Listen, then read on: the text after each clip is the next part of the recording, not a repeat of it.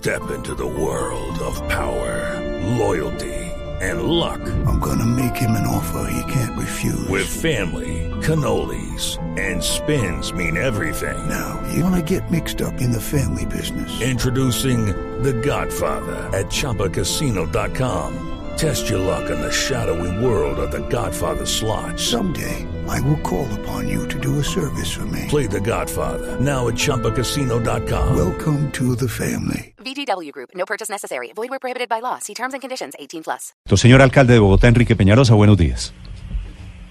Muy buenos días, Néstor. Alcalde, finalmente, para quienes tenían la expectativa y para quienes habían hecho campaña de que no iba a haber Transmilenio por la séptima, ¿se acabó ya con la apertura de la licitación? ¿No hay posibilidades de reversa? Pues eh, yo espero que no, porque es algo que le conviene a la ciudad. Eh, yo creo que no hay que hacer esa política. Además es muy curioso cómo, eh, ¿por qué es que la troncal séptima era distinta de otras? no Pues básicamente porque atraviesa los sectores de más altos ingresos de Colombia. Y es bien curioso que a los gobiernos eh, llamados de izquierda les dio susto eh, hacer esa troncal. Es bueno recordar que esa no es la troncal séptima, es la troncal décima séptima. Es, es una sola. Eh, y se hizo la décima al sur, pero hasta la 34, ya hacia el norte, nada. Y los políticos que se han venido poniendo a este proyecto son los políticos de izquierda para quedar bien con algunos sectores de ingresos altos eh, y absolutamente despreocupados con la enorme necesidad que los que tienen principalmente sectores populares eh, más al norte, en, todo lo que es San Cristóbal Norte, el Codito, etcétera. Entonces se ha hecho una política bien curiosa, una política para defender eh, la preocupación injustificada, en mi opinión, de algunos ciudadanos de ingresos altos, eh, totalmente despreocupados por las necesidades de los ciudadanos que más necesitan este transporte, aunque realmente todos lo necesitan, eh, sectores populares del norte. Alcalde, dice usted a políticos de izquierda, me imagino que se refiere a los tres últimos alcaldes, a los que lo precedieron a usted. ¿Les dio miedo meterse con esos sectores ricos, pudientes del norte de Bogotá?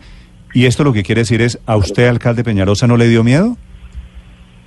A los alcaldes sí les dio miedo, pero estoy hablando de los políticos de izquierda que han sido los, que han, los principales líderes de la oposición en contra de este proyecto no son los alcaldes, sino son eh, otros líderes que no apenas mencionar en este momento.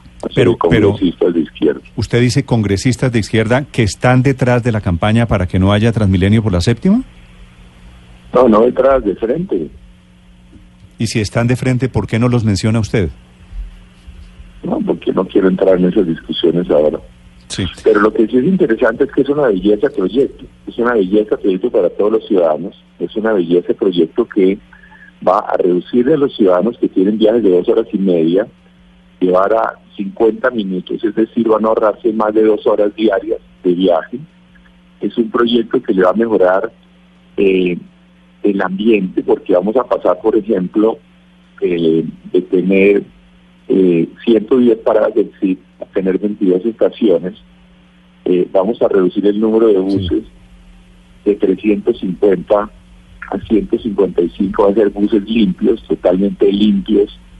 Eh, va a ser un proyecto que además va a generar 40 mil empleos en su construcción, una de las obras, tal vez la obra pública más gigantesca que se está haciendo en Colombia en este momento.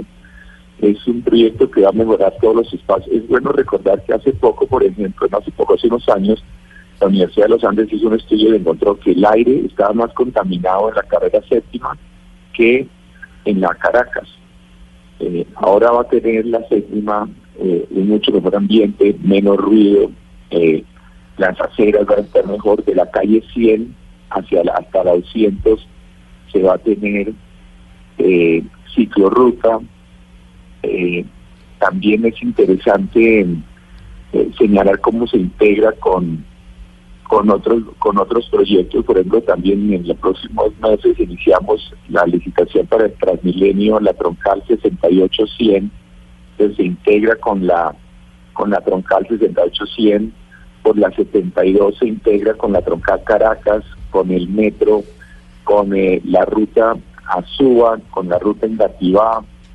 Eh, entonces va a ser maravilloso y tiene una serie de proyectos complementarios muy lindos. Tiene, por ejemplo, para todo el mundo va a ser mejor, aún para los que se movilizan en carros. Bueno, recordar hoy, hoy a las 8 de la mañana, por ejemplo, eh, se toma una hora para ir de las, de las 127 a la 94. Es decir, es más rápido ir caminando, es más rápido ir caminando que en bus o en carro. Y eso que eh, todavía no han, eh, se han hecho muchos proyectos que vienen muy grandes en el norte. Ayer estaba precisamente revisando, por ejemplo, un plan parcial que se hace en la 170 con 9.000 viviendas. El proyecto de Lagos de Torca tiene 140.000 viviendas. Eh, eso no incluye todo lo que pasa en Chía, Cajicá, etcétera. Entonces es crítico, crítico. Eh, ese proyecto es urgente porque si no le hace uno simplemente se va a colapsar por completo, no se va a mover, punto. Pero alcalde, ¿por qué dice usted que, que los líderes de izquierda. Yo vivo sobre la carrera séptima hace muchísimos años, usted lo sabe. Y me he opuesto al proyecto de Transmilenio como se están oponiendo miles de ciudadanos que viven sobre la carrera séptima, porque entre más vemos el proyecto, menos lo entendemos. Yo, yo honestamente le digo, yo no sé cómo va a meter usted un Transmilenio por la carrera séptima, es que no tiene los espacios. Mire, eh, se mete porque eh, entre otras tiene unos diseños muy sofisticados. Ahora decir que los estudios, los diseños los hizo una de las firmas más importantes de ingeniería de Colombia. Es un, y solo los estudios costaron como 15 mil millones de pesos. Son hechos por INETEC con la eh, interventoría integral. Eh, y por supuesto que cabe, hay que por supuesto comprar una serie de inmuebles. Se compran 411 predios es, es crítico, en ninguna parte se reducen las aceras o se amplían o se, se, reconstruyen de todas maneras eh, o se amplían. Eh, digamos, eh, hay sitios donde la séptima tiene aceras muy angostas hoy, y bueno recordar que la séptima tenía cuatro carriles solamente, y en la alcaldía de Virgilio Barco se amplía seis. Entonces ahí se redujeron mucho en algunos sitios quedó muy estrechas las aceras como en el Club del Comercio, pero en todas partes o se amplían las aceras o se amplían las aceras o en el peor de los casos se mantienen como están. ¿Cómo, cómo va el deprimido alcalde? El de Eso va de la calle 72 a las 70 y yo no sé cuántas cuadras son, cinco o seis cuadras. ¿Ese deprimido qué tan largo va a ser? Ese y el del 82 al 87. Tiene, tiene, tiene siete pasos a desnivel, siete pasos a desnivel, eh, cuatro puentes y tres eh, pasos soterrados, como este del 85 a la 72. Eh, se entierra, creo, yo no tengo los detalles, pero se entierra alrededor de la 70 y sale ahí en la 72 en la carrera novena. Eh, entonces es un, un proyecto lindísimo, un proyecto lindísimo que mejora mejora la ciudad, es crítico para la movilidad porque si no se va a bloquear por completo, como digo ya, la ciudad está absolutamente bloqueada, es que hoy es más rápido. Alcalde, usted sabe, usted sabe en qué piensa uno cuando piensa en un deprimido, ¿no? El, el experimento de la 94 que casi no lo podemos hacer, duraron ocho, nueve años construyéndolo, quedó mal hecho, se inunda y aquí le van a meter dos deprimidos a la séptima. ¿No hay razón para estar allí un poquito dudoso, pesimista? Hay deprimidos, hay muchos deprimidos en toda la ciudad, eh, y, el de la 94 no se inunda ahora. Por supuesto hay que ser especialmente cuidadosos por eso, se tienen unos diseños muy detallados, muy hechos con mucho cuidado para que todo se haga bien y salga bien. Pero, por ejemplo, ese deprimido de la 94 que está funcionando ahora ayuda a la movilidad. El deprimido que hay, por ejemplo, en la séptima, eh, del tramo de, de Transmilenio que hizo Lucho Garzón, eh, importante tramo eh, que se diseñó y que tiene el deprimido de la 34, que es un deprimido grande también y funciona muy bien. Eh, entonces, por supuesto hay que ser cuidadosos, pero en todas las ciudades del mundo hay pasos a desnivel y aquí estoy, seguro que la ingeniería colombiana lo hará bien. Alcalde, preguntas sobre lo que va a ocurrir en la séptima que nos envían los oyentes. ¿Van a tener que comprar predios para ampliar eh, algunos carriles? Eh, sí, sí, se compran predios especialmente porque en los sitios donde hay eh, pasos a desnivel, eh, perdón, sobrepasos en las estaciones. Entonces se compran eh, 411 predios, 411 predios. El valor de la obra es de 2,4 billones y de esos 2,4 billones, casi 700 mil millones es compra de predios. Esto va a ser mejor para todo el mundo, insisto, va a ser mejor para los peatones, va a tener mejores espacios peatonales, va a ser mejor para los que van en carro, porque hoy, digamos, eh, los buses están por todos lados y paran por todas partes, ahora van a tener dos carriles eh, todo el tiempo, dos carriles en cada dirección todo el tiempo, y van a tener, como, decir, como le decía, eh, siete pasos a desnivel para pasar la séptima de un lado al otro. Entonces eh, va a haber mejor movilidad para todo el mundo, va a ser un, eh, un, eh, espacios peatones más lindos, va a ser eh, más limpio el aire, va a tener... ¿A cuánto, ¿A cuánto aspira usted que mejore la, la velocidad promedio por la séptima, alcalde? ¿Qué le dicen sus cálculos? Eh, yo no tengo los cálculos aquí, pero sí tengo un tema de tiempo. En tema de tiempo, los viajes estoy tomando 2,5, dos horas y media, dos, dos horas y media para tomar 50 minutos, ¿no? Eh, entonces ese es un ahorro en cada dirección, en cada Pero es decir. Un, viaje por la séptima se va a reducir a menos de la mitad del tiempo que se utiliza hoy, que se, que se desperdicia hoy. Sí, para las personas a menos de la mitad. Es que, por ejemplo, por eso le digo, Néstor, que entramos solamente para recordar uno que es tal vez muy icónico, el tramo que va de la 127 o de la o de la 120, es decir, del sector de Usaquén a la 94 a las 8 de la mañana, toma una hora. Es decir, y es y es es más rápido ir caminando, no trotando, no trotando, es más rápido ir caminando que en carro. Es decir, va, eh, la velocidad promedio es menos de 5 kilómetros por hora.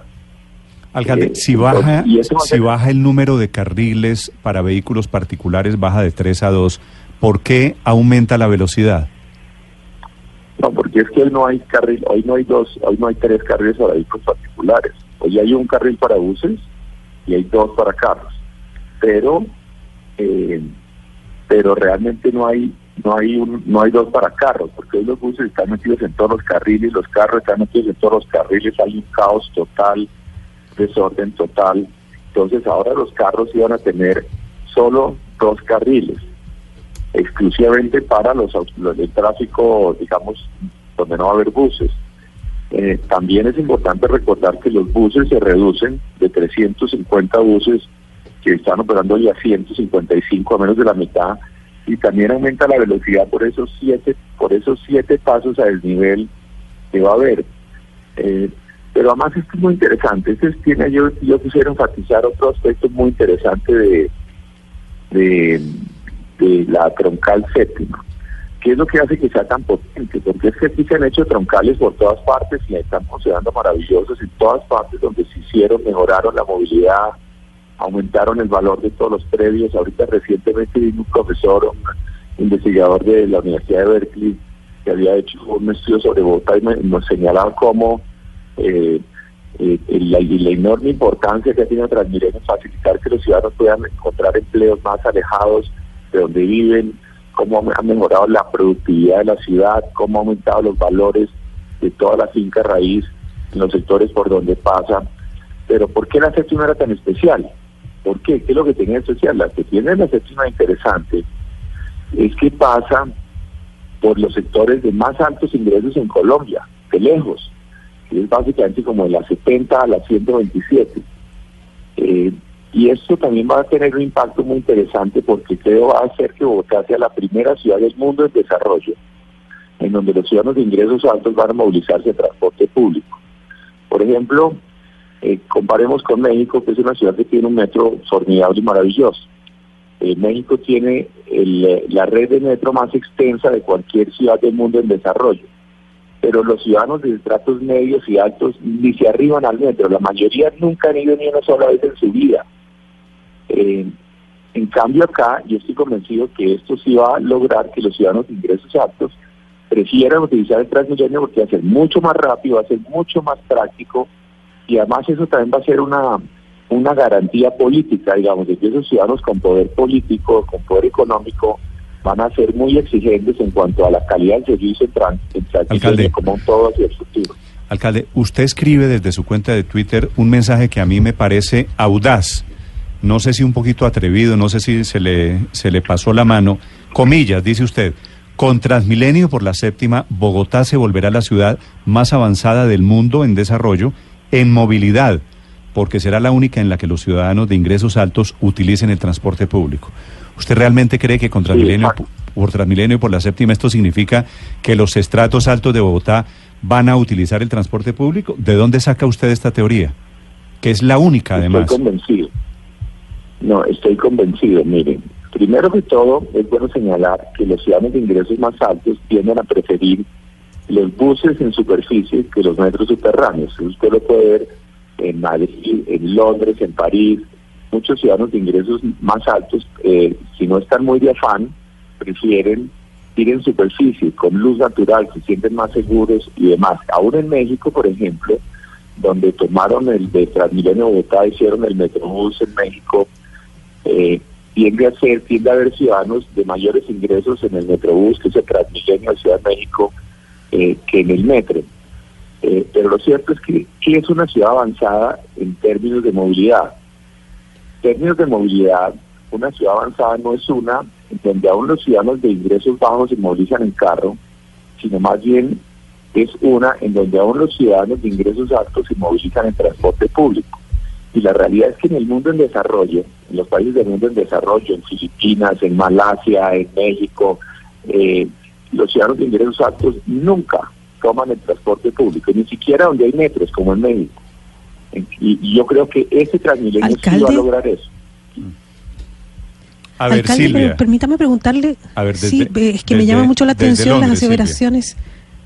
Sí, eh, disculpe alcalde que le pregunte esto, pero me llama mucho la atención las aseveraciones que está usted haciendo y quisiera saber cuáles son sus fuentes de información, qué le hace pensar que la gente de altos ingresos no usa el transporte público aquí en Londres, en Madrid, en Berlín, en París, en Tokio, en Nueva York. Pero mire, y es por eso que estoy hablando de los países en desarrollo, en desarrollo, no los países desarrollados. Obviamente los países desarrollados sí. Alcalde, usted está diciendo que Bogotá va a ser la primera ciudad del mundo, ¿no dice? En, su, su, Twitter es muy claro. y la verdad es que la información es pública. perdón, perdón, ¿puedo hablar? Mire, de los países en desarrollo, en desarrollo. Silvia, dice, dice el Trino, se volverá la ciudad más avanzada del mundo en desarrollo. No, en desarrollo. Es que el mundo en desarrollo no son ninguna de las ciudades que menciona la periodista, no son ni Tokio, precisamente esas ciudades avanzadas no son del mundo en desarrollo. Todas las que ella menciona, Londres, París, Tokio, son precisamente las ciudades del mundo desarrollado, no del mundo en desarrollo. Entonces, esa es la diferencia. El mundo en desarrollo es el mundo que todavía no tiene esos niveles de ingresos ni de civilización. Es distinto. ¿Sabe, alcalde? ¿Sabe el alcalde? Lo que ocurre es que es usted un poco escaso en el uso de comas en su, en su trino. Entonces también se puede leer su trino como que es la más avanzada del mundo en desarrollo de en movilidad, o sea que están desarrollando movilidad. Así que con su precisión queda claro. Bueno, queda, queda claro, Silvia, que es la más avanzada del mundo en desarrollo en asuntos de movilidad. Alcalde, pero lo que está en el fondo aquí yo creo que es efectivamente Transmilenio va a atravesar de la 32 a la 200, se mete con una zona, pues sí, donde están los estratos altos de Bogotá. Alcalde, ¿usted cree realmente que Transmilenio por la séptima va a ser el punto de inflexión de que la gente de estratos altos utilice el transporte público?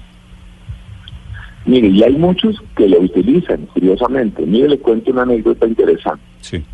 Yo vivía eh, en el barrio Lindaraja eh, hace unos años y llevaba más de, patriota por considerar que es algo bueno.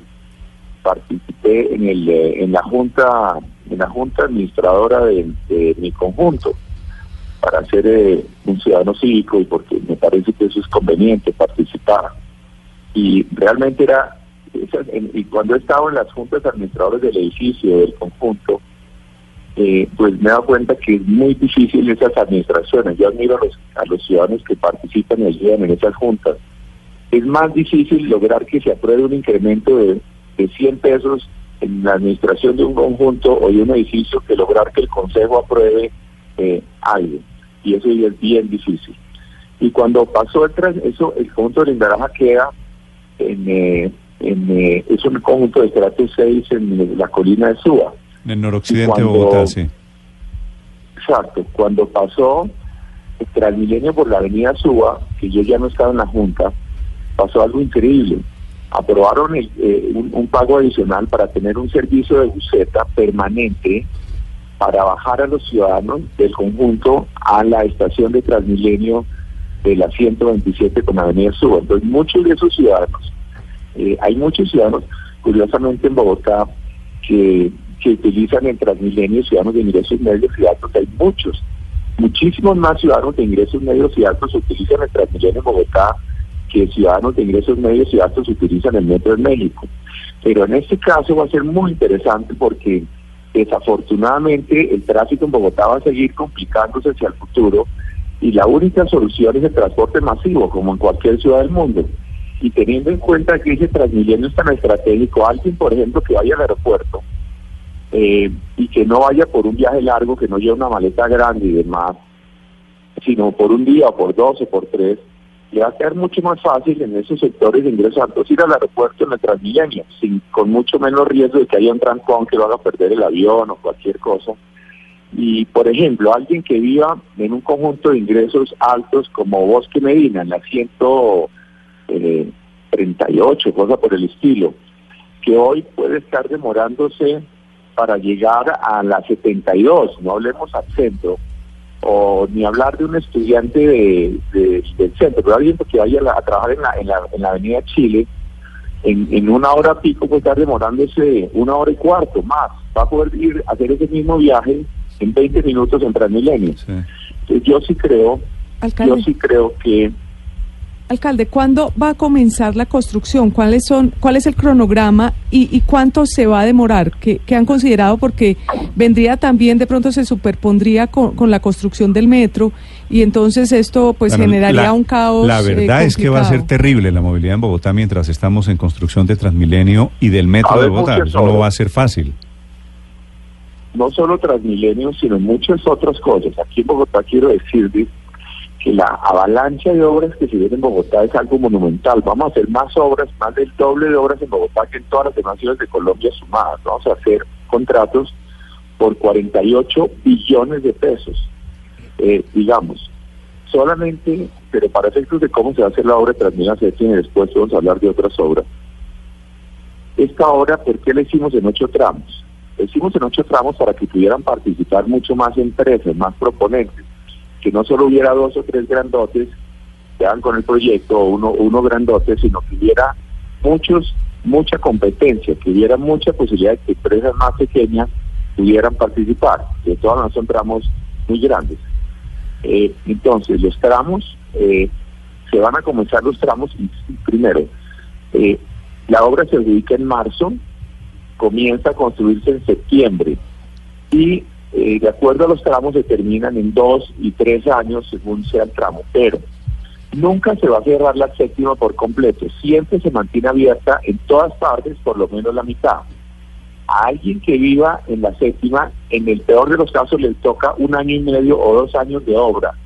Y cada vez que se termina un tramo, se comienza a operar. No es que se necesite que esté toda terminada para poner a ese tramo en funcionamiento. Entonces, digamos, eh, eh lo que más le va a afectar a un ciudadano en un momento dado es una, dos años de obra frente a su casa y, y eh, siempre eh, estará por lo menos la mitad de la vía en funcionamiento. Es el alcalde de Bogotá, Enrique Peñaros, explicando Transmilenio por la séptima, ocho en punto. Alcalde, le agradezco estos minutos para los oyentes de Blue Radio por la explicación sobre esta mega obra que seguramente va a cambiar, y eso lo dirá el tiempo, va a cambiar la situación de movilidad en Bogotá. Antes de que se vaya, alcalde, está complicada la situación en Patio Bonito, hay protestas de algunos comerciantes, de gente que no está de acuerdo con la ley seca temporal que ustedes han impuesto en la zona, para evitar riñas y para evitar que siga creciendo la cifra de, de actividades ilegales. ¿Se mantiene la ley seca? En la zona, en Patio Bonito, en Corabastos? Sí, es que es importante recordar, nosotros hemos hecho esfuerzos grandes para dar incluso más flexibilidad a los sectores de rumba, donde hay buenos comportamientos y los dueños de los bares no le venden más trago a los que ya están borrachos y se reducen las riñas y demás y ampliamos en muchos sitios hasta las 5 de la mañana. Pero este sector, nosotros hemos estado poniéndole orden a todos alrededor de Corabastos. Es bueno recordar que son los sectores de mayor criminalidad en Bogotá, es decir, tal vez después de lo que era el Bronx, ese sector de María Paz era tal vez en un segundo cuasi Bronx donde venta de partes robadas, peleas, o todo, todo un horror todo. Le hemos, hicimos una intervención muy grande con policía, hemos hecho una serie de obras, todo este sector que lo que es eh, básicamente el amparo y y María Paz y, Corabastos, eh, allí hay problemas muy graves de homicidios y de criminalidad, incluso venta de trago en Corabastos desde las 7 de la mañana o desde las 6 de la mañana. Eh, entonces, nosotros estamos poniéndole orden a todo ese sector, no solamente con esta ley seca, sino con muchas otras medidas. Nosotros sí le vamos a poner orden a diferentes sectores de la ciudad. Nosotros no vamos a tener repúblicas de caos dentro de nuestra ciudad, como ya intervenimos en el Bronx y demás. Aquí le vamos a poner orden, así no le guste a algunos. Eh, y obviamente ya tenemos uno de los problemas de criminalidad más serios, y por eso tenemos esta medida, esta de ley seca, eh, que, que va a imperar durante unos meses. Y los residentes del sector, que además están haciendo una serie de cosas muy grandes, por ejemplo en María Paz, que es una invasión de hace como 60 años, en los próximos días vamos a tener el acto para darle títulos de propiedad, títulos de propiedad a 1.500 familias, 1.500, hicimos un esfuerzo gigantesco, una cantidad de, con mucha creatividad eh, para lograr conseguir eh, darle los, los, los, títulos de propiedad a 1.500 familias y las, los residentes del sector están felices con la medida. Los residentes del sector están muy contentos. Entonces, lo que sí pueden tener claro los que protestan, y yo respeto el derecho a la protesta, es que eso pueden protestar todo lo que quieran y no vamos a cambiar la medida. Señor alcalde, gracias. Feliz día. Muchas gracias, Néstor.